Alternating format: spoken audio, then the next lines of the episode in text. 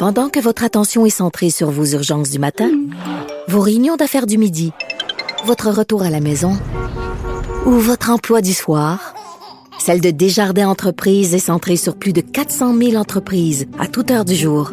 Grâce à notre connaissance des secteurs d'activité et à notre accompagnement spécialisé, nous aidons les entrepreneurs à relever chaque défi pour qu'ils puissent rester centrés sur ce qui compte, le développement de leur entreprise.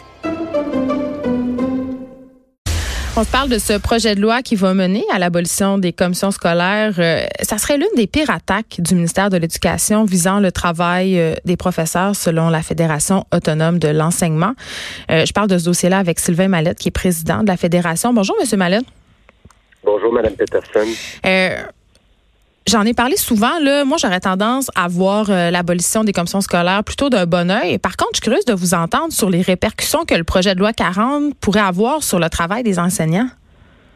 Ben, c'est justement, hein, c'est que le ministre profite de sa volonté de faire disparaître les élus scolaires pour euh, modifier de fond en comble les, responsabilités et donc les pouvoirs qui sont actuellement accordés aux enseignantes et enseignants. Et donc, mmh en, profitant de cette euh, de la disparition annoncée des élus scolaires, il vient par exemple chercher à légaliser le tripotage des notes, euh, phénomène tripotage des notes qu'il dénonçait alors qu'il était dans l'opposition. Oui, ça, c'est vrai. dénoncé le tripotage des notes auxquelles se livrent certaines directions d'école.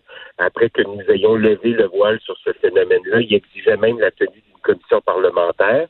Et là, ce qu'on constate en lisant le projet de loi, c'est que non seulement il veut euh, permettre à des directions d'école de tripoter des notes que donnent des, des enseignants certains de leurs élèves, mais il veut légaliser ce que le tribunal administratif du travail euh, a reconnu comme étant un domaine exclusif euh, qui appartient aux profs. Donc, évaluer, c'est quoi? C'est donner une note à un travail, à, une épreuve, à un examen.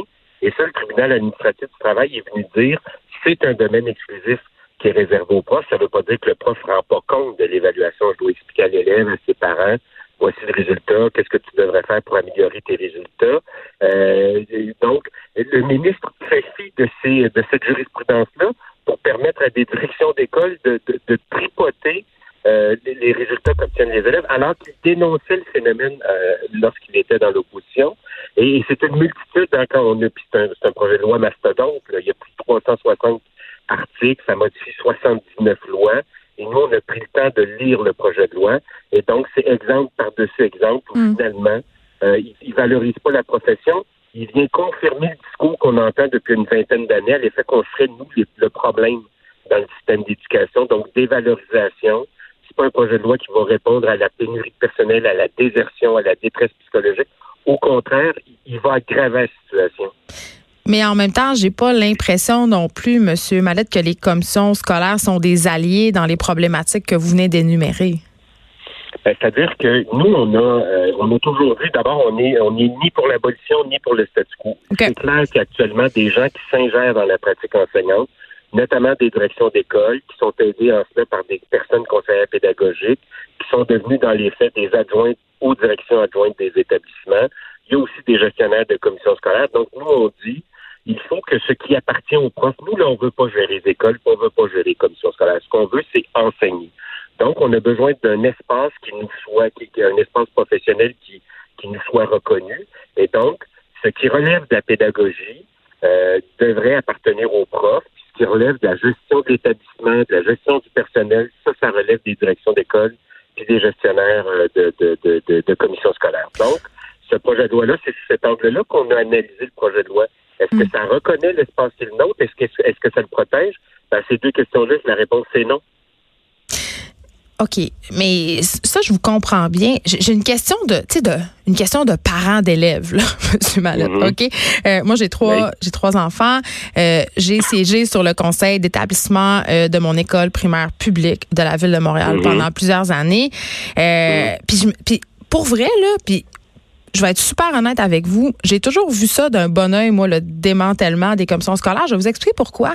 Euh, parce que j'avais l'impression, dans toutes les problématiques que rencontrait mon école, euh, qui était une école délocalisée euh, à cause de l'indice de vétustitude. De Oui, ah, oui, parce qu'elle était vraiment vétus, là, comme vraiment beaucoup. Donc, on était déménagé, on avait beaucoup de problèmes. J'avais toujours l'impression que les enseignants, la direction avaient les, les mains liées, étaient toujours en train de, de, de, faire des demandes de justifier aux commissions scolaires. La commission scolaire semblait, là, la plupart du temps, complètement déconnectée de la réalité de nos enseignants, de notre école. Donc, moi, pour vrai, le monsieur Mallette, qui expliquez-moi là, là, je suis tellement ouverte à comprendre. Je ne comprends pas en quoi le démantèlement des commissions scolaires est une mauvaise chose pour les enseignants qui sont ben tout le temps en train de chialer comme les, comme les commissions scolaires. Tout le temps. Ben, ben, en fait, c'est qu'il faut se poser aussi la question est-ce que ce projet de loi-là, s'il est adopté tel quel, est-ce qu'il va changer le quotidien des profs et des élèves? La réponse est non. Ça, ça, ça ne permettra pas plus de répondre aux difficultés. Pourquoi? Parce que moi, je veux bien que les directions d'école se donnent le beau rôle, hein, mais les directions d'école prennent aussi des décisions, posent des gestes. Quand elles décident de bourrer les classes, de bourrer les tâches. on s'entend, là. Euh, donc, les directions d'école sont ont aussi les deux mains dans, dans, dans le sac, là, je vais le dire comme ça. Euh, le projet de loi, il faut voir qu'est-ce que fait le projet de loi. Le projet de loi, supposément, décentralise des pouvoirs. En fait, c'est qu'il prend des pouvoirs qui appartenaient dans certains cas aux profs, le peu de pouvoir qu'on a, puis il le donne aux directions d'école. Quand le ministre nous dit, vous savez, l'abolition des élections scolaires, là, donc l'abolition des commissions scolaires, ça va permettre de dégager, des marges de manœuvre, ça se traduirait par l'embauche de 160 professionnels. Ce que dit pas le ministre, parce qu'il s'est amusé à faire ce calcul-là, nous autres aussi, on, a fait un calcul, c'est l'équivalent d'une heure de plus de ressources professionnelles dans les écoles du réseau public. C'est sérieux? Alors on en a besoin de beaucoup plus. Ben, on en a besoin de beaucoup plus. Puis ce qui va arriver, c'est que comme les directions d'école vont avoir plus de pouvoir, que vont-elles dire? Ben, on va dire qu'on a plus de responsabilités, donc ça prend plus de personnel d'encadrement. Ce projet de loi-là, puis je dis pas que les commissions scolaires telles qu'elles existent sont parfaites, loin de là. Mm. Mais ce projet de loi-là, il est, s'il est adopté tel quel, ça ne donne pas un service de plus aux élèves, ça, ça ne leur permet pas d'accéder à une ressource supplémentaire. C'est un projet de loi qui vise à donner plus de pouvoir à certains, puis à priver les profs de l'espace dont ils ont besoin de travailler. Et donc, c'est ça qui est grave par le projet de loi, parce que ça vient modifier. Puis maintenant que le gouvernement pose la question de l'existence des commissions scolaires, il est tout à fait légitime de le faire, il a été élu. Mais qu'il le fasse en se précipitant, en ne disant pas tout ce qu'il doit dire, parce que c'est ça qui est grave aussi. Quand le ministre dit on va dégager des marges de manœuvre pour euh, financer des ressources et des services, moi, ça fait 29 ans que je suis dans le réseau public. Je suis un prof de l'école publique. J'ai toujours fréquenté l'école publique. Des réformes, j'en ai vu une qu'une autre. À, chaque fois, les réformes ont échoué. Pourquoi? Parce qu'elles sont venues d'en haut. Elles n'ont pas été voulues par notamment les profs. Donc, le ministre qui vient modifier l'équilibre des pouvoirs dans les établissements, vient nous priver du peu d'espace dont on dispose, ben, le ministre va devoir répondre de ces décisions-là. Et moi, je le mets au défi de, de, mettre son, son, siège en jeu. Je le mets au défi de mettre son siège en jeu, de dire il n'y aura pas l'embauche d'un cadre supplémentaire, qu'il va y avoir véritablement des ressources en quantité suffisante avec l'abolition des commissions scolaires. C'est faux, ça n'arrivera pas. OK, ben moi je vous mets au défi, euh, M. Mallette, quand même, de, de me dire un peu quel changement précis, là, concret, pourrait être mmh. apporté à ce projet de loi-là pour que vous l'endossiez. Ben, C'est-à-dire qu'il y a des changements de fond à apporter. Hein. Il y a, il y a véritablement des changements de fond. Je vous donne un exemple. Tout, tout ce qui relève de, de, de, la pédagogie. Nous, ce qu'on dit au ministre, on veut pas, je, le répète, on veut pas gérer les établissements, on veut pas gérer les commissions scolaires. On dit, par exemple, le choix des approches pédagogiques. Le projet de loi vient dire, vient instituer par euh, la mise en place d'un comité que le ministre appelle pompeusement là, euh, chargé de la réussite des élèves, où les profs se retrouveront en minorité c'est donc une majorité d'individus qui ne sont pas dans la classe qui viendraient dire aux profs voici comment vous devez évaluer, mm. quelle pratique, quelle euh, approche pédagogique vous devez utiliser. Alors que moi, comme prof, dans une même classe, je vais devoir, euh, il y a des approches pédagogiques qui fonctionnent avec certains élèves, puis les mêmes approches ne fonctionneront pas avec d'autres élèves du même groupe. Donc, nous, ce qu'on dit, c'est que la loi doit reconnaître aux profs la liberté des approches pédagogiques et donc, c'est dans ce sens-là que la loi devrait reconnaître l'expertise des profs. Je donne un autre exemple. La question de la formation continue. Le ministre, c'est grave ce que fait le ministre. C'est un prof. Le, ministre, il ne peut pas prétendre qu'il ne sait pas de quoi il parle. il, hein, il donne l'impression par sa volonté d'imposer la formation continue qu'il n'existe pas de perfectionnement dans les milieux. C'est faux. Il y a 72 comités locaux de perfectionnement euh, qui, et, y a des plans de perfectionnement qui sont gérés par des comités paritaires. Il y a des millions de dollars qui se dépensent par année en perfectionnement. Nous, ça fait des années qu'on dit qu'il y a quatre problèmes principaux dans le perfectionnement. Il y a le financement, il y a l'accessibilité, il y a la qualité puis la diversité. Que fait le ministre pour répondre à ces difficultés-là? Il ajoute une structure, donc il va mettre, il veut mettre en place un comité euh, de, de, de, de, notamment de charger d'évaluer les résultats qu'obtiennent les élèves par-dessus des comités de perfectionnement qui existent déjà.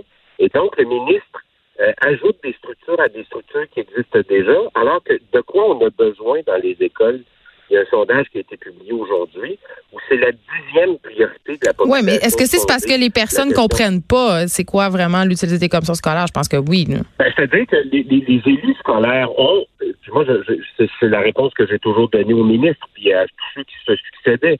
Les élus scolaires, comme des élus municipaux, des élus provinciaux, des élus fédéraux, doivent, sont redevables devant la population. Maintenant, euh, qu'est-ce qu'on constate? C'est que les commissions scolaires ont été longtemps le sont devenus le bras armé du ministère de l'Éducation, parce qu'on peut bien, moi je veux bien qu'on pointe du doigt les élus scolaires, mais qui, qui s'ingère dans la pratique enseignante? Ce ne sont pas les élus scolaires, ce sont les directions d'école, ce sont les gestionnaires de commissions scolaires. Euh, maintenant, il y a des élus scolaires qui ont délégué tellement de, leur pouvoir aux gestionnaires qu'on peut se poser la question sur l'existence même des élus scolaires. Mais qui, dans les faits, prend les décisions dans les commissions scolaires? Ce ne sont pas les élus, ce sont les directions d'école et les gestionnaires de commissions scolaires, puis le ministre leur donne encore plus de pouvoir alors que ce sont eux qui euh, nous ont conduits là où on est euh, dans le réseau public des, au Québec. C'est une aberration. Et c'est là où le ministre, je le répète, il ne peut pas prétendre pas connaître la réalité. Il a fait un choix. Il a écrit le crayon là, pour rédiger son projet de loi, mais il y a deux groupes qui l'aidaient à écrire son projet de loi. Ce sont les directions d'école et les gestionnaires de commissions scolaires. Donc, le ministre, plutôt que d'écouter les profs, il a décidé d'écouter certains groupes qui ont un intérêt à nous déposséder d'un petit peu de pouvoir qu'on a pour être capable de nous dire tu vas faire ça comme je te le demande, puis quand je te le demande. Hmm. Sylvain Mallette, merci. Vous êtes président de la Fédération autonome de l'enseignement.